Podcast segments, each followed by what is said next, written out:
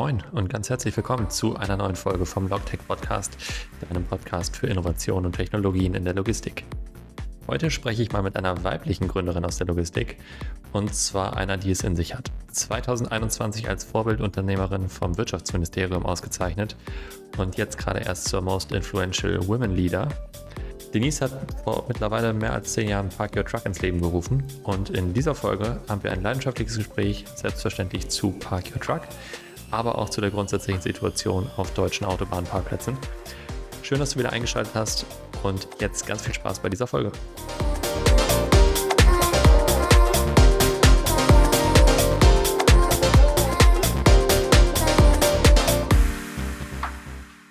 Hi Denise, toll, dass du die Zeit gefunden hast, heute mit dabei zu sein. Danke dir.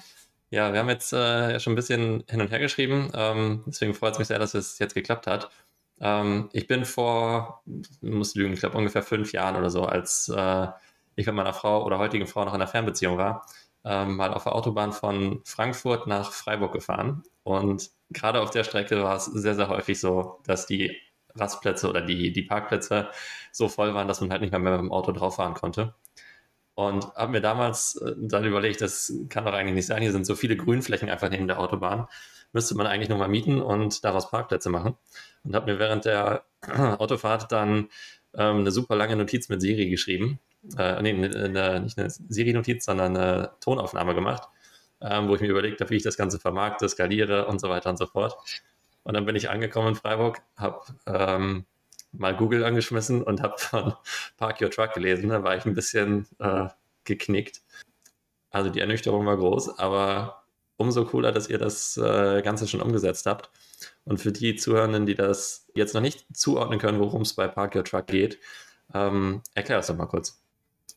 Genau, sehr gerne. Park Your Truck macht nichts anderes als Flächen suchen, die es schon bestmöglich gibt im Zustand, dass ein LKW drauffahren kann. Dazu suchen wir Firmenhöfe auf, Werkstätten, Messen, Stadien, Flughäfen. Das sind so unsere bevorzugten Orte. Und mhm. ja, fragen dann die Flächenbesitzer, ob sie vielleicht temporär oder dauerhaft ihre Fläche als Lkw-Stellfläche zur Verfügung stellen wollen.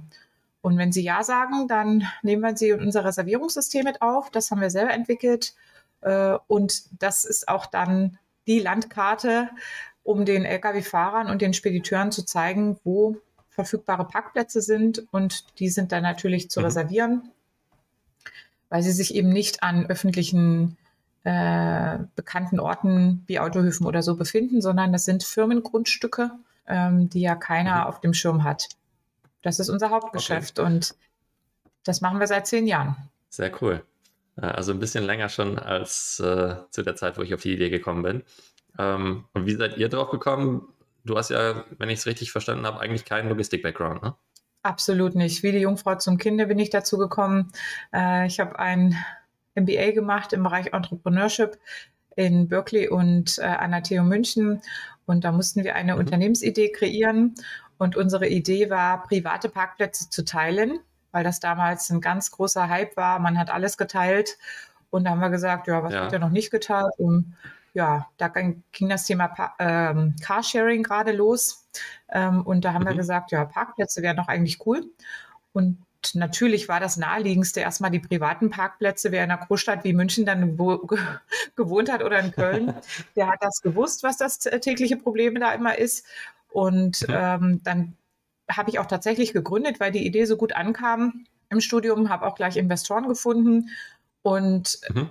Bin ein Jahr dann auch mit diesem Thema auf dem Markt gewesen. damals hießen wir noch nicht Park Your Truck, sondern unser Parkplatz.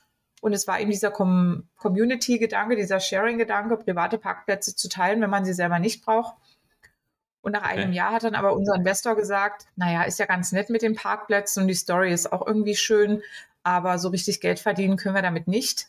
Denn das Problem ist ja nicht auf jede Stadt zu übertragen. Also richtig skalierbar ist es auch nicht. Und man braucht natürlich dann mhm. auch richtig tolle Parkplätze, wo es immer brennt, am Viktualienmarkt oder irgendwo. Und die kriegt man natürlich nicht, weil die Flächenbesitzer oder die Parkplatzbesitzer dort auch wegen fünf Euro machen die sich nicht rum, dass sie dann ihren Top-Platz an jemanden anders geben, ja. Und ja. dann haben wir aber mit dem Thema Lkw-Parkplätze angefangen, einfach weil der Investor gesagt hat, Mensch, mir ist das auch aufgefallen, dass die dann immer ähm, auf der ähm, Straßenseite stehen und gar keinen Parkplatz haben. Äh, hat denn das noch niemand mhm. gelöst? Warum ist das denn so? Find das doch mal raus. Und ja, da habe ich das rausgefunden, dass es eben da noch keine Lösung gab und habe gedacht, da muss es doch dann einen ganz pragmatischen Ansatz geben, den man auch ohne Logistik-Background lösen kann. Sehr cool. Also eigentlich vom Privat, äh, Privatkunden auf einmal zu, zu LKW. Sehr cool. Ja, genau. Wenn, wenn ihr jetzt irgendwie auf Flughäfen zugeht oder so, sind das dann stillgelegte Flughäfen oder schon die aktiven Parkplätze, die sonst der Flughafen für in der Verwendung hat? Ja, es sind aktive Parkplätze. Man muss ja sagen, jeder Flughafen hat ja auch ein Saisongeschäft. Die haben ja nicht immer die gleiche Belegung. Es sind Ferienzeiten oder manche sind auch äh, reine Urlaubsflughäfen oder Businessflughäfen. Dann hat man also schon mhm. Zeiten, wo die Parkplätze weniger frequentiert sind. Und die Flughäfen Stimmt. verfügen meistens auch noch über Restflächen, die gar nicht in der Vermarktung sind und die auch gar nicht als richtige Parkplätze deklariert sind, die irgendwo im Flughafengelände als Überhangflächen da sind. Und ja, mit mhm. solchen Flächen haben wir uns dann in den letzten Jahren beschäftigt. Das kam immer gut. Auch toll sind ganz kleine Verkehrsflughäfen, die eben gar nicht für die großen Maschinen geeignet sind, sondern für kleine Sportflugzeuge. Und da haben wir, mhm. also in Welzow zum Beispiel gerade an der polnischen Grenze, 1000 Stellplätze belegt. Also eine ganze Landebahn. Boah. Okay, also ist dann auch tatsächlich die Landebahn oder? Das ist also, also eine stillgelegte Landebahn, also eine der zwei, die die haben. Und äh, das ist aber ein ganz aktiver Verkehrsflughafen, der ähm, eben für diese Sportflugzeuge und so weiter äh, äh, genutzt wird und rege frequentiert wird. Und die haben trotzdem aber Flächen ohne Ende. Und da haben wir mal eben 70.000 Quadratmeter angemietet. Ja, cool. Das ist ja für einen Lkw-Fahrer fast wie äh, Erlebniscamping, wenn man so will. ja, in diesem Fall ist es jetzt so, dass wir einen Kunden haben, der ganz aktiv da an der polnischen Grenze Flächen gesucht hat zum Parken und hat uns mhm. eben äh, dort beauftragt, eine Fläche zu finden. Das ist eben auch Teil des Geschäftes, dass wir nicht nur einfach irgendwo Flächen finden und dann die der breiten Öffentlichkeit zur Verfügung stellen, sondern es gibt viele Spediteure oder Versender oder Unternehmen, die dann zu uns sagen, ähm, an der und der Stelle brauche ich bitte Stellplätze für meine Trailer, für mhm. meine Trucks, für meine Fahrer äh, mit den und den Ausstattungsmerkmalen. Meistens müssen sie alle sicher sein. Und dann suchen wir natürlich auch gezielt für diese Kunden und richten die Flächen her, mhm. betreiben die auch mit eigenem Sicherheitspersonal. Also das machen wir aktuell für 6000 Stellplätze in ganz Europa für exklusive Kunden. Okay. Es ist einfach äh, so, dass wir sehr gut in Flächen finden sind. Und wenn ich Flächen gefunden habe, dann äh, kann ich dann überlegen, was mache ich mit diesen Flächen. Wir sagen dazu, dass es sozusagen zwei Arten von Parkplätzen gibt. Es gibt die Exklusivflächen, die ich im Auftrag von Kunden betreibe von bis, mhm. ja, vom reinen ähm, Dauerstellplatz bis über einen gesicherten Parkplatz mit Sicherheitspersonal und wo ich dann auch Check-in, Check-out der Trailer mache. Und äh, dann gibt es die andere Form, das sind unsere sogenannten Multi-User-Flächen. Mhm. Und die stellen wir den gesamten parkenden, wartenden, tankenden und zukünftig ladenden Kunden zur Verfügung. Das heißt, da kann der Autobahnabfahrer, der nachts einen Parkplatz sucht, parken. Da kann der Anliefer-LKW parken, der einfach warten muss, bis er zur Rampe kann ähm, und mhm. sein Zeitfenster noch nicht erreicht hat oder verpasst hat und dann sich wieder hinten anstellen muss. Ähm, und ja. dann kann auch derjenige dorthin kommen, der einfach nur tanken möchte, zum Beispiel LNG oder Wasserstoff zukünftig oder auch CNG oder E-Fuels. Mhm. Das ist auch ein äh, Bereich, den wir anbieten. Und laden kann er natürlich auch, denn das ist jetzt ja eins der neuen Themen, die aufkommen. Und da investieren ja. wir massiv in Ladeinfrastruktur für die Lkw. Das heißt, ihr seid dann in gewisser Form auch ein Tankstellenbetreiber eigentlich oder ist das dann nur, nur untervermietet wieder? Naja, eigentlich ist es so, dass wir ein Flächenbetreiber sind. Uns gehört niemals die Fläche. Wir betreiben mhm. die im Auftrag des Flächenbesitzers, weil äh, der Flächenbesitzer selbst ist kein professioneller Parkplatzbetreiber, wie ich ja eben erwähnt habe. Das sind mhm. äh, Unternehmen, die ihr Hauptgeschäft mit was andere machen. Die zufällig haben sie aber Flächen. Und wir ja. betreiben dann diesen Parkplatz und mit allem, was dazugehört. Also wir investieren in Ladesäulen, da sind wir also selber auch der Ladesäulenbetreiber und der Stromverkäufer. Okay. Aber was die Tankstellen angeht, natürlich sind wir kein Tankstellenbetreiber. Wir geben dann ähm, Plätze auf dieser Fläche für das Tankstellenkonzept frei. Und mhm. freuen uns natürlich über diese Verkehre, die dann auf die Fläche kommen zum Tanken und denken, Mensch, cooler Parkplatz, da könnte ich ja auch äh, länger stehen bleiben. und das ist so das Konzept. Also wir versuchen, die Verkehre zu bündeln, die aus unterschiedlichen Gründen äh, auf die Fläche kommen und dann noch mhm. rechts und links Sachen abzugreifen. Also zum Beispiel auch mit Werkstätten oder mit einem äh, ja, mit einem äh, TÜV äh, oder mit äh, Einkaufsmöglichkeiten, Batteriewechselstationen. Mhm. Also das sind so Sachen, die wir alle ein bisschen modular, je nach Standort anbieten mhm. und versuchen die Flächen eben hm, aufzuladen mit zusätzlichen äh, Services, die die Lkw-Fahrer brauchen. Das verhindert zusätzliche Verkehre nur zum Tanken oder nur zum Laden. Mhm. Ja? ja. Ja, cool. Dann bringt ihr ja auch tatsächlich richtig viele unterschiedliche Unternehmen immer wieder zusammen, ne? Genau, das ist sehr spannend momentan, weil viel auf dem Markt gerade passiert. Alle Unternehmen suchen auch Flächen mhm. und wir haben sie einfach auch. ja, echt cool. Ähm, wie macht ihr euch auf die Suche nach Parkplätzen? Also geht ihr einfach aktiv los und sucht grundsätzlich überall Flächen und wenn ihr eine habt, dann überlegt ihr, was ihr damit macht? Oder geht ihr erst irgendwie auf, was weiß ich, sucht euch Verkehrsvolumen raus, wo es besonders viel frequentiert und sucht dann in der Ecke was? Ähm, also wir haben jetzt natürlich nach zehn Jahren auch schon ein sehr, sehr gutes Netzwerk von Flächenbesitzern aufgebaut äh, und kriegen wöchentlich proaktiv von denen Flächen angeboten. Also so fünf bis mhm. zehn Flächen kriegen wir pro, pro Woche rein. Die prüfen wir natürlich und gucken dann, haben wir da einen Kunden, wo wir gerade exklusiv was suchen?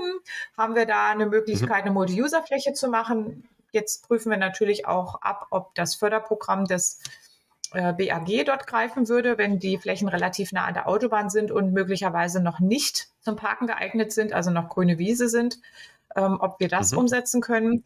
Auf der anderen Seite ähm, gehen wir natürlich ganz aktiv auch auf die Suche. Also alle unsere Mitarbeiter akquirieren Flächen und da haben wir natürlich unsere Knotenpunkte. Das sind ja Hauptverkehrsadern. Ich sag mal von Polen äh, nach Holland. Das ist die eine Hauptverkehrsachse von links mhm. nach rechts sozusagen oder rechts nach links. Und dann natürlich auch die bayerische Achse, die A9 einmal quer runter bis nach Österreich. Mhm. Das ist die zweite Hauptachse. Und da sind auch die größten Bedarfe. Dann haben wir nochmal die A8 Richtung Stuttgart, wo es immer brennt. Ja, ähm, das ähm, ist auch nochmal so eine, so eine Achse, also acht generell. Und ja, also so arbeiten wir uns da vor. Wir gehen aktiv selber auf die Suche und kriegen aber auch jede Menge Flächen gemeldet. Mhm. Okay, spannend. Und du sagtest schon, ihr habt äh, eben ein Reservierungssystem selbst entwickelt, wo die Fahrer ja. dann über eine App oder über die Website, wie, wie kommen die darauf? Also wir holen die Fahrer ab, wo sie stehen und nicht nur die Fahrer, sondern auch deren Disponenten. Also mhm. wir haben auch eine App, aber wir promoten die App eigentlich nicht so stark, weil wir nicht die hundertste App auf dem Fernfahrerhandy sein wollen. Viel spannender mhm. ist unsere API. Die docken wir an an Lkw-Navigationssysteme oder an ähm, Fahrtenschreibersysteme, äh, ähm, also Telematiksysteme in dem Fall oder ja. andere Systeme, die der Fahrer nutzen muss ähm, oder Speditions-Apps, die der Fahrer nutzen muss, zum Beispiel um seine Route ähm, dort äh, vorgegeben zu bekommen und die Aufträge abzuarbeiten, ne? so klassisches Auftragsmanagement-Apps.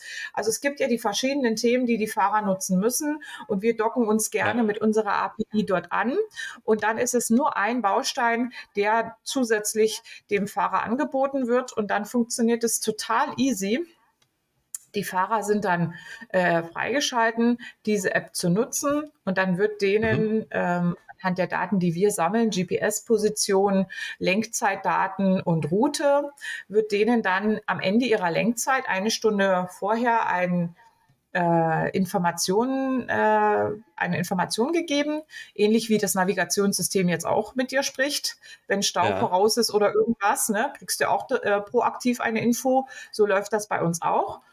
Und dann heißt es, du müsstest einen Parkplatz suchen. Ähm, das sind deine Optionen auf der Route. Willst du Variante A haben und parken auf einem gesicherten Parkplatz in 20 Kilometer Entfernung oder willst du Variante B ähm, parken auf einem äh, Firmenhof in äh, 30 Kilometern? Und dann kann der Fahrer entweder per One-Click oder mit, mit deinem ähm, Sprachmodul sagen, ich mhm. möchte A oder B. Und dann fragen wir ihn noch, willst du ein oder zwei oder drei Tage da parken? Dann soll er nur eins, zwei oder drei sagen und dann reservieren wir den Stellplatz für ihn. Und dann wird es automatisch abgerechnet, direkt mit der Spedition oder auch über die äh, Lizenzgebühren der monatlichen mhm. Navigationssoftware. Äh, ähm, aber der Fahrer muss nichts bezahlen. Er kriegt es praktisch auf dem Silbertablett serviert, den Parkplatz, und äh, kann ihn sehr, äh, reservieren, ohne den Blick von der Straße zu nehmen. Und äh, das äh, genau das gleiche Prinzip wenden wir jetzt auch für die Ladesäulen an. Aber mhm. zunächst einmal noch die Information, dass wenn der Fahrer nicht reserviert, also über keine der Systeme geht, dann hat natürlich auch der Disponent die Chance, über unsere ja, Buchungsportal ähm, mhm. dann äh, den Parkplatz für den Fahrer zu buchen. Und das ist total einfach. Das ist wie Booking.com ähm, für äh, Parkplätze. Der wählt einfach dann aus, äh, wo muss der Fahrer am Ende des Tages parken und was soll er für Facilities da drauf haben auf dem Parkplatz und äh, ja. äh, bucht dann den Parkplatz für den Fahrer, gibt den Fahrer Namen, Kennzeichen und die Mobilfunknummer an, schließt die Buchung ab, kriegt der Monatsrechnung und der oder kann andere Bezahlungskanäle auch auswählen natürlich. Ähm, und der mhm. Fahrer wird automatisch informiert über den gebuchten Parkplatz, was er da tun muss, kriegt den QR-Code zum Öffnen der Schranke oder andere Sachen, ähm, wo er sich melden muss. Und ja, dann ist das im Prinzip okay. auch eine Sache von zehn Sekunden, hm, wie der Buchungsprozess dann funktioniert. Ja, richtig cool. Okay. Das ist vor allem die ähm, Anbindung über API einfach in die bestehenden Systeme ist ja ähm, Cool. Hätte ich gar nicht so äh, gedacht, dass das so, so krass einfach ist. Ich hätte gedacht, äh, ja, der Fahrer muss sich eben tatsächlich, wie du gesagt ja. hast, die 35. App runterladen. Ähm, aber das ist ja noch. Da müssen wir sie auch noch vermarkten, das bringt auch nichts. Also. Richtig und cool. mit der Ladesäule wollte ähm, ich noch sagen, das ist das gleiche Prinzip. Also die Ladesäulen, die werden bei uns auch zu reservieren sein. Und dann wird es aber so sein, dass wir natürlich noch entweder über die App, wo wir schon angedockt sind, äh, dann mhm. äh, auf den Batteriezustand zugreifen können des E-Trucks oder wir errechnen die Information einfach mit Standardbatterien und überlegen uns dann, ähm, wie viele Stunden mhm. ist der schon unterwegs und äh, müsste der jetzt eigentlich in seiner 45-Minuten-Pause schnell laden oder kommt er mit der Batterie noch bis zum Ende seiner Lenkzeit? Und dann schlagen wir ihm proaktiv entweder mittags nochmal eine Schnellladesäule aus unserem Sortiment vor, die ja auch mhm. in gleicher Weise reservieren kann.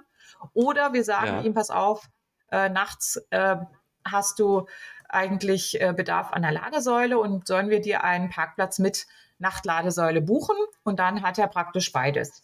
Und dann hat er auch okay. die Sicherheit, dass er dann natürlich am nächsten Tag voll ist.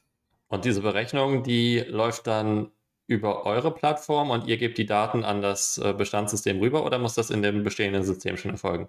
Nö, das machen wir. Also wir berechnen sozusagen dann mit unserem Algorithmus, wann der eigentlich laden müsste und schlagen es ihm auch mhm. vor. Es ist ja nicht schlimm, wenn wir einmal zu viel vorschlagen, besser als wenn wir einmal zu wenig vorschlagen und sagen, du könntest ja. jetzt auch mal noch mal boostern in deiner 45-Minuten-Pause. Möchtest du das? Ja oder nein? Hier wäre die nächste Säule im Umkreis. Kannst du reservieren. Dann muss er das ja nicht mhm. wählen, wenn er nachmittags nur noch einen Auftrag hat und sagt, Mensch, komm ich noch hin? Ähm, dann ja. bieten wir ihm dann am Nachmittag trotzdem die Nachtladesäule noch an. Na cool. Also wir berechnen das ähm, anhand der entweder Batteriekapazität ähm, oder anhand äh, der realen Daten, die wir von der Batterie bekommen. Mhm. Je nachdem, ähm, wie, wie tief das Ganze dann schon integriert ist mit dem jeweiligen Spediteur sozusagen.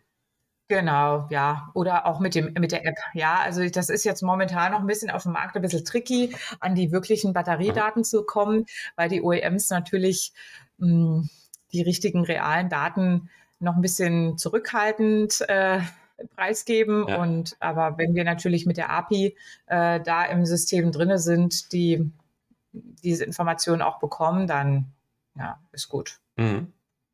Und wenn ihr jetzt eine Spedition habt, die, keine Ahnung, 1000 Parkplätze mit euch gemeinsam hat, sind die dann ganz normal im normalen Reservierungssystem mit drin und tauchen nur für die anderen Fahrer nicht mit auf oder ist das dann komplett ein separates System? Das ist dann ein separates System, weil für die haben wir ja dann ähm, die Fläche exklusiv gemietet und betreiben die. Das mhm. heißt also, wir wissen, wer da kommt und wann die kommen und ja, organisieren das ja dann vor Ort auch mit Personal. Also die exklusive mhm. Flächenvermarktung mhm. läuft nicht übers Reservierungssystem. Ah, okay. Das heißt, auch wenn ich jetzt eine exklusive Fläche mit euch habe, dann kann ich nicht zusätzlich noch an den anderen Park oder werden mir nicht zusätzlich die anderen Parkplätze vorgeschlagen? Nee, aber die kann ich natürlich trotzdem, äh, wie gesagt, äh, ja buchen übers Reservierungssystem. Also da bin ich ja dann frei. Also ich kann trotzdem als Spediteur äh, fünf, 50 äh, Dauerparkplätze an einem Standort ähm, von uns äh, buchen und die kriegt er mhm. dann auch da exklusiv und niemand anders kommt auf die Fläche und die Fläche taucht auch nirgendwo anders auf im Reservierungssystem, weil ja dieser Kunde die belegt hat. Ähm, und ja. trotzdem kann er ja für seine übrigen Fahrer an, anderen, an anderer Stelle ja auch noch Parkplätze reservieren über das System. Das ist überhaupt kein Thema. Ja, okay. Wie ist das, also wenn ich jetzt nachmittags oder gegen, gegen Abend an den öffentlichen Autobahnparkplätzen vorbeifahre, dann sind die ja schon alle recht voll. Alle ähm, komplett voll. Wie ist das bei euch? Wie, genau. Wie ist das bei euch mit der Kurzfristigkeit? Total kurzfristig okay. möglich. Cool. Das heißt, es ist wirklich auch der Ersatz Absolute, absolute Alternativen, ja. Ähm, aber natürlich ist es schon, man muss sich auch in den Fahrer so ein bisschen reinversetzen. Der hat eine Lenkzeit. Und wenn die Lenkzeit endet, dann hat er nicht mehr viele Möglichkeiten. Dann muss er irgendwo stehen. Ja. Je länger ich also warte, um dann eine Alternative abzufragen. Desto schwieriger wird es dann auch im Umkreis von den nächsten zehn Minuten, dann einen alternativen Parkplatz zu finden. Deshalb haben wir diese ja. Stunde, wo wir eigentlich da diese, diese Proaktivität reinbringen, ähm, um mhm. dann möglichst auch Alternativen zu haben. Wir haben ja nicht in jedem äh, Futzelchen Autobahn von Deutschland ähm, oder Europa eine Fläche. Und da ist es natürlich schon so, ähm, dass wir dem, dem Fahrer eigentlich dieses Suchen auch komplett ersparen wollen. Darum geht es ja. Also wir reduzieren den Parksuchverkehr und sparen mhm. gleichzeitig mhm. diese vier, fünf Versuche, die der jetzt braucht, um einen Parkplatz zu finden. Drauffahren, runterbremsen, zirkulieren, wieder beschleunigen. Das macht er fünfmal und stellt dann fest, in 30 Minuten, da ist nichts. Da hat er ja. schon Schweißperlen auf der Stirn, da hat er schon einen Puls von 180 und da kriegt er schon Panik, dass er seine Lenkzeit überschreitet und dass er dann heute ja. Nacht wieder kein Klo, wieder keine Dusche, wieder keinen äh, Snack äh, kriegt und dann irgendwo auf dem Seitenstreifen stehen muss. Und dann, wenn er dann fünf Minuten vor der Angst ähm, äh, auf Umkreissuche zum Beispiel in seinem äh, Navigationssystem klickt, dann findet er ja auch noch Parkplätze, aber ob die dann noch in der Lenkzeit erreicht werden, ist dann immer diese Schwierigkeit. Also am besten ja ein bisschen ähm, vorher suchen. Und gerade diese Zeit zwischen 17 und 19 Uhr ist total kritisch. Ähm, wir hatten noch mhm. vor fünf Jahren ungefähr, äh, war die Zeit, wo die Parkplätze voll sind, 17 Uhr. Jetzt hat sich die Zeit schon auf 16 Uhr verschoben. Mhm. Da sind die Parkplätze zu 100 Prozent belegt. Ab 17 Uhr sind die zu 180 Prozent belegt, also wo auch schon äh, Parkräume genutzt werden, die äh, gar keine Parkräume sind und wo auch schon ja. die letzten Ausfahrten von den Autobahnparkplätzen genutzt werden. Dann gehen die auf die Autohöfe, die sind also ab 18 Uhr rappeldicht und wer dann aber erst mittags angefangen hat, der braucht dann erst um äh, 21 Uhr einen Parkplatz und der kriegt dann ja. auf gar keinen Fall mehr ein. Ja. Und äh, bei uns natürlich aber schon. Ja. Habt ihr eine Idee, woran das liegt, dass sich das in den letzten Jahren immer noch mehr verschärft hat? Ist es, äh, weil normalerweise hat die Bundesregierung ja auch gesagt, es sollen neue Parkplätze nachgebaut werden, ne? Das wird ja jetzt auch getan, dafür ist ja auch das Förderprogramm da. Aber jetzt muss man sich natürlich überlegen, in der Vergangenheit ist äh, äh, die Parkplatzsituation, weil nur der Bund den Auftrag hatte, neue Stellplätze zu bauen. Durch zehn Jahre Planfeststellungsverfahren hat sich da natürlich ein Gap gebildet, das unglaublich war. Mhm. Und dieses Gap konnte ich auch so schnell gar nicht aufholen, denn der Verkehr ist ja auch noch explodiert. In dem Moment, ja. wo die äh, äh, Binnenschifffahrt auch äh, nicht mehr so viel Kapazitäten nehmen konnte wegen Niedrigwasser und Hochwasser. Ne? Da war der verlässliche ja. Verkehrsträger äh, die Straße. So, und die Bahn Ausbau braucht man nicht reden. Da ist auch nur Kapazität vielleicht noch für fünf Prozent, wenn ich mal die ganzen äh, Netzausbaupläne ähm, äh, betrachte. Mehr ist da nicht Kapazität. Ich kann das also nicht auf 20 Prozent hochschrauben. Bleibt also auch immer nur noch die Straße. Da ist in den letzten Jahren jedes Jahr um 10 Prozent der Verkehr gestiegen. Die Parkplätze waren aber immer noch im Planfeststellungsverfahren, zehn Jahre lang. Und ja. dann habe ich dann natürlich eine Kapazität, die ich am Anfang der zehn Jahre berechne, die natürlich am Ende der zehn Jahre, wenn ich die dann baue, schon wieder komplett überholt ist. Ich habe aber nur für, ne, für die Anfangskapazität das okay dann bekommen nach zehn Jahren und dann baue ich auch nur 15 Parkplätze, obwohl an dieser Stelle jetzt schon 80 fehlen. Ja, ja, so konnte das, also egal was passiert ist, das gar nicht aufgeholt werden. Jetzt mittlerweile sind wir äh, nach unseren Berechnungen und wenn wir das mal praktisch äh, auf realistischen Maße nehmen und nicht die, die 200 Prozent Parkplatzbelegung, die wir an den öffentlichen äh, Parkplätzen haben, akzeptieren, sondern mal auf Normalmaß dass man mhm. auch noch mal durchfahren kann als Pkw-Fahrer, nehmen, ja. dann fehlen in Deutschland 100.000 Parkplätze. Na, wie willst du denn die aufholen? Auf, äh, äh, äh das geht ja, doch gar nicht. Vor allem auf welchen Flächen? Ja, also. Ja, ja, äh, äh, absolut, absolut. Ja. Und deshalb äh, musste man jetzt auch, und diesen Weg finden wir hervorragend, wir haben ja an dem Förderprogramm aktiv mitgewirkt und haben auch die Bedingungen mitgestaltet, äh, musste man auch auf die privaten Flächenbesitzer zugehen, denn da bauen wir innerhalb eines Jahres die Parkplätze. Von der Genehmigung hm bis zur Umsetzung. Und da habe ich keine Planfeststellung oder irgendeinen Quatsch und muss niemanden fragen. Ja. Da gibt es einen Nutzungs, äh, äh, Nutzungsplan der Fläche und zack, bumm, geht das los. Ja, das ist halt, geht halt einfach viel, viel schneller. Ne? Und ich glaube, das ist auch das, was jetzt äh, in diesen Jahren gebraucht wird, einfach pragmatische Lösungen, die schnell helfen und nicht die äh, dann irgendwie erst wieder zehn Jahre brauchen, um dann umgesetzt zu werden. Weil wie du sagst, egal in welche Ecke man da guckt, ist es halt immer schon zu spät. Wenn ich heute plane, dann weiß ich gar nicht, welchen Bedarf ich dann in zehn Jahren habe. Ähm, das ist einfach immer zum Scheitern verurteilt. Und dann kommt natürlich noch ein positiver Faktor dazu, das ist Corona. Der hat uns natürlich mächtig geholfen und in die Karten gespielt, weil wir natürlich Flächen bekommen haben, die jahrelang, da haben wir gekratzt an den Türen, jahrelang gekratzt. Mensch, ihr habt super Flächen, gebt uns die doch in der Zeit, wo keine Messe ist, wo kein Spiel ist, ähm, wo ne, wenig Flugverkehr ist. Und die waren aber satt. Ne, die, die, die, die Flächenbesitzer, die waren satt, die waren mit ihrem äh, Geschäft völlig zufrieden. Dann kam Corona, niente, und dann haben die gesagt, öh, park your truck, äh, wir hätten hier noch ein paar Flächen. Habt ihr nicht ein paar Kunden? Und da habe ich natürlich zugegriffen. Ich habe äh, also x Flughäfen, x Messen ähm, und Stadien komplett belegt während zwei Jahre Corona und äh, habe denen auch Einkommen gebracht, jeden Monat. Ja, Dortmunder Westfalenhalle, äh, Stuttgarter Messe, komplett 300, äh, 300 Parkplätze habe ich dort gehabt und ähm, dann äh, Stadion Mönchengladbach zum Beispiel. Also solche Themen und viele, viele Flughäfen. Und dann haben die natürlich auch gesagt am Ende, ja, also ihr könnt jederzeit wieder anklopfen. Wenn ihr wieder Themen habt, wir machen das mit.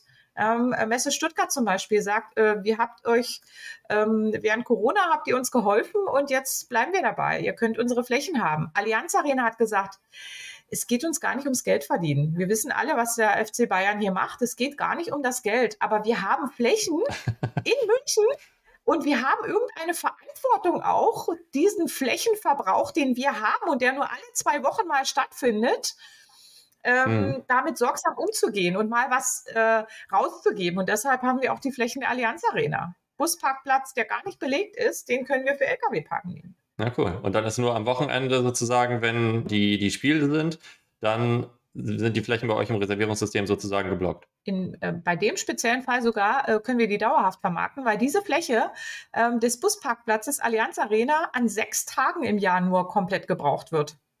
Und ansonsten nicht. Das ist eine Überhangfläche. Wo ich mir sage, und diese Überhangflächen, man wundert sich, wo, das, die, die überall sind die da. Man muss sie halt nur finden ja. und man muss halt aktiv die, auf die Flächenbesitzer zugehen. Und das machen wir eben tagtäglich, weil wir das wissen. Es gibt genügend Flächen eigentlich und man muss sie halt nur finden und natürlich überzeugend sein. Ja, cool. Ähm, und jetzt habe ich gelesen, dass alle Mitarbeiter außer dir über 50 sind. Ist das, Ist das echt so? Ist das noch aktuell? Richtig. Verrückt, habe ich noch nie. Absolut, ja. Und das ist auch unsere besondere Mitarbeiterstrategie, die natürlich für ein Startup total unsexy ist aber für uns absolut Sinn macht. Aber was heißt unsexy? Einfach ist, unkonventionell. Ja, also ich meine, normalerweise weiß man ja, wie so ein Startup ist. Das hat irgendwo einen Kickertisch und alle, ne, alle haben hier CI und so weiter und so fort. Und wir haben einfach gesagt, Leute, also ich brauche jemanden, der keine Angst vor dem Telefon hat und ähm, der äh, einfach einen Pragmatismus hat und auch eine Unaufgeregtheit, diese neuen Themen, die wir ja angehen, ähm, den Leuten zu verklickern und dann auch die Parkplätze umzubauen oder einzurichten und dieses technische äh, Verständnis hat, was ich auch nicht mitbringe. Und da brauche ich Leute, die schon 25 Jahre am Markt Erfahrung haben, auch wenn sie mhm. nicht aus der Logistik kommen. Es kommt kein einziger aus der Logistik. Und einfach nur diese, diese generelle Lebens- und Arbeitserfahrung mitbringen, die sie jetzt hier voll ausleben und die natürlich auch mir ganz viel hilft mhm. äh, mit neuen Lösungen und Umsetzen einfach von, von diesen äh, Themen, die ich mir dann immer überlege. Äh, und das funktioniert total gut. Also ich äh, finde das wahnsinnig toll. Wir haben das Umfeld so gestaltet, dass alle Mitarbeiter auch dauerhaft im Homeoffice arbeiten können, wenn sie das möchten. Und äh, die sind damit also völlig fein. Die brauchen diese Kaffeeklatschrunden nicht. Denen geht mhm. es darum, dass sie auch vielleicht neben, nebenbei nochmal ihre Schwiegermütter oder ähm, äh, Eltern pflegen können oder äh, mit den Hunden rausgehen können, wann es eben passt oder eben selber äh, ihre Krankheitsthemen klären können, äh, Zahnarzttermin oder sonst was wahrnehmen können, weil sie eben bei uns diese Freiheit haben und durch das Homeoffice auch die Freiheit haben. Und das sind sehr, sehr dankbare ähm, ja. äh, Mitarbeiter, die äh, auch lange bei uns bleiben wollen. Also da möchte keiner eine Karriere machen und nimmt dann mein Know-how mit. Das ist für uns ein Riesending. Ähm, wir sind ja jetzt aus der Startup-Ecke raus. Wir sind jetzt dabei, mhm. äh, ein richtig etabliertes Unternehmen zu werden. Aber mit äh, 14 Leuten ist es trotzdem noch ganz brisant, wenn einer geht. Ja, ja und dann. Ja, es fällt dann halt sofort auf, ne? wenn, wenn einer fehlt. Und vor allem, wenn das Team halt auch gut harmoniert, dann äh, ist, vermisst man halt die Person dann auch. Also es ist dann schon was anderes in so kleinen Teams einfach. Das äh, absolut und natürlich auch das Wissen, was daraus fließt, das kriege ich so schnell gar nicht ersetzt. Und deshalb bin ich natürlich auf der Suche nach Mitarbeitern, die unser Unternehmen nicht als Karrieresprungbrett sehen, sondern die äh, ja ihre Karriere hier beenden mhm. wollen und alles reinbringen, was sie an Lebenserfahrung bislang gesammelt haben. Ja, ja, cool. Wir haben tatsächlich auch bei uns äh, bei TradeLink im Sales-Team äh, eine Kollegin, die äh, über 60 ist und auch eine absolute Granate, super mhm. viel Erfahrung, die sie mitbringt, äh, die sie ans gesamte Team weitergibt, äh, immer gut gelaunt, äh, unfassbar. Also war auch einfach ein Riesenerfolg, die, die Einstellung, sag mal. Und ähm, bei dir, du, du bist auch 2021 als Vorbildunternehmerin vom Wirtschaftsministerium ausgezeichnet worden und jetzt kürzlich ähm, nochmal zur, der Titel war sehr lang, Most Influential Woman Leader ähm, 2023 geworden.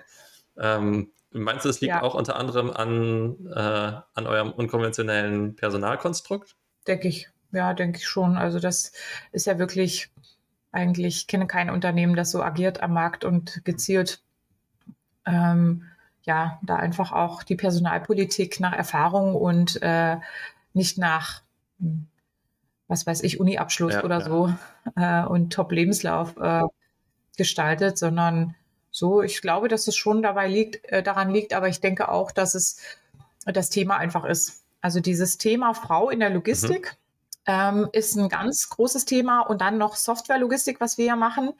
Ähm, da gibt es eigentlich fast keine Frauen in dem gesamten Bereich. Stimmt, ja. Wenn ich immer auf irgendwelchen Kongressen bin oder Veranstaltungen, ich sage immer, das ähm, ist der Club der grauhaarigen weißen Männer. Ähm, da sind dann äh, vier, fünf Frauen mal dabei, unter 150 Männern. Das ist also, glaube ich, eher noch so ein Frauenthema, was ich hier mhm ähm, äh, wahrscheinlich äh, repräsentiere. Und äh, ich erlebe das natürlich, und das ist ja auch meine Rolle als Vorbildunternehmerin, dass gerade in diesen Branchen, wo ganz wenig Frauen sind, die sehr traditionell und konventionell sind und auch wenig digital bislang, was ja die Logistik auch nicht ist, ja. ähm, dass da wirklich Vorbilder auch noch fehlen und sich viele junge Leute gar nicht trauen, in diese Branchen auch zu gehen oder auch diese Programmierfähigkeiten äh, äh, da so anzuwenden, weil das den Frauen einfach nicht so ja, ähm, zugetraut wird. Und ich hatte da auch ja sechs, sieben Jahre zu kämpfen, dass mir die Branchen ähm, Kollegen das nicht zugetraut haben, dass das mal was wird und dass ich lange am Markt bleibe. Und das, also da habe ich immer nur so ein bisschen so ein naja, du mit deiner netten kleinen Software-Idee, das ist ja ganz nett, aber eigentlich ne, haben wir hier ganz andere Probleme. Und also das, ich habe da viele, viele Jahre gebraucht, um mich zu etablieren. Mhm. Ich glaube nicht, wenn ich jetzt äh, ein Mann gewesen wäre, dass der die gleichen Schwierigkeiten gehabt hätte, um im Markt Fuß zu fassen. Ja. Und äh, ich denke, dass das äh, noch ein bisschen ein größerer Punkt ist, warum ich diese Auszeichnung erhalten habe ähm, ja, weil es ungewöhnlich ist, Frau in der Logistik-Softwarebranche. Äh, äh ja. ja, absolut. Also ich glaube, da ist die Logistik auch insbesondere noch ein bisschen, bisschen weiter hinten dran als andere Branchen, wenn man sich das so anguckt. Ähm, leider Gottes. Aber ich glaube, es ändert mhm. sich gerade auch ganz gut. Und ich hatte gerade kürzlich ein Gespräch dazu, dass viele Personen oder eigentlich ja auch relativ viele Frauen in der Logistik sind, ähm, je nachdem, wie man Logistik definiert. In den Position wird es dann halt häufig auch nicht als Logistik ausgeschrieben, sondern irgendwie als, wenn wir auf dem E-Commerce schauen, jemand, der sich da um Logistik kümmert, heißt dann irgendwie Operations Manager oder ähnliches, dass ja nicht dieser Logistik-Touch mhm. reinkommt, weil eine Frau halt tendenziell auch gar nicht sagen würde, ich gehe jetzt in die Logistik. Ähm, dabei macht sie aber eine logistische Tätigkeit. Das fällt halt nur gar nicht auf, weil sie gar nicht danach betitelt ist und sich ähm, selbst auch gar nicht zugehörig fühlt zu, äh, zu dem Thema. Ähm, ich glaube, das, das ändert sich langsam. Ja, ich hoffe, dass ähm, dass das natürlich auch so eine Generationsgeschichte ist, dass sich ähm, viel mehr Frauen eben auch oder generell Unternehmer mit neuen Ideen in der Logistik, die noch wahnsinnig viel Wachstumspotenzial hat und jetzt auch mit den neuen Antriebsformen gibt es ja auch noch so viele Marktplätze, wo ja. äh, jede Menge Entwicklungspotenzial da ist, was wir auch dringend brauchen in Deutschland, um die Klimawende zu schaffen. Da gibt es so viele Möglichkeiten in der Logistik wie in kaum anderen Branchen. Ich sag mal Medizin, ja, es ist ja, ja. aber so ein Dauerbrenner, aber in der Logistik ist wirklich eine Branche, die noch Innovation verträgt. Und da äh, jetzt damit so ein Gender-Thema anzufangen, ist einfach Quatsch. Da muss man jedes äh, ja. Thema mitnehmen und jede Innovation feiern. Ja, ja absolut. Cool. Und zum Ende hin, wenn du im Namen der Logistik einen Wunsch äußern dürftest, welcher wäre das? Na gut, ich äh, denke, dass immer noch das Thema Arbeitsbedingungen der Fahrer zu unterrepräsentiert ist. Es gibt viele mhm. Speditionen, die ganz tolle Sachen für ihre Fahrer machen und die da auch wirklich hinterher sind, dass es den Fahrern gut geht. Und es gibt immer noch zu viele, die um 18 Uhr nach Hause gehen und äh, wohl wissen, dass ihre Fahrer äh, über Nacht auf der Autobahn äh, verbringen müssen oder das ganze Wochenende da stehen bei minus äh, 10 oder plus 40 Grad ähm, ja. und sich da nicht darum bemühen, dass die einen gescheiten Parkplatz haben. Also das ist die Wertschätzung, die wir den Leuten entgegenbringen, die das alles ermöglichen. Ähm, unser Paket am nächsten Tag, äh, den Kühlschrank leeren und alles Mögliche. Ähm, ja. Und da würde ich mir wünschen, dass jede Spedition sagt, ja, die Mitarbeiter, die draußen das alles machen, die haben jede Nacht einen gescheiten Parkplatz. Dann haben wir auch keine Nachwuchssorgen mehr. Das stimmt. Sehr cool. Dem habe ich gar nichts hinzuzufügen. Ähm, eine perfekte Schlussnote. Vielen, vielen Dank, dass du dabei warst, Denise. Hat mich sehr gefreut.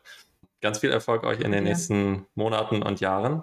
Und äh, genau. Vielen Dank, Steffen, für die tolle Möglichkeit und äh, ja, sehr gerne jederzeit wieder. Cool. Dann mach's gut. Ich danke dir. Ciao, ciao, Denise. Tschüss. Das war schon wieder. Vielen Dank fürs Zuhören. Vielen Dank, dass du dran geblieben bist. Alle Links zur Folge findest du in den Show Notes. Und wenn dir die Folge gefallen hat, würde ich mich sehr, sehr freuen, wenn du den Podcast abonnierst und deinen Freunden weiterempfiehlst. Bis zum nächsten Mal. Ciao, ciao.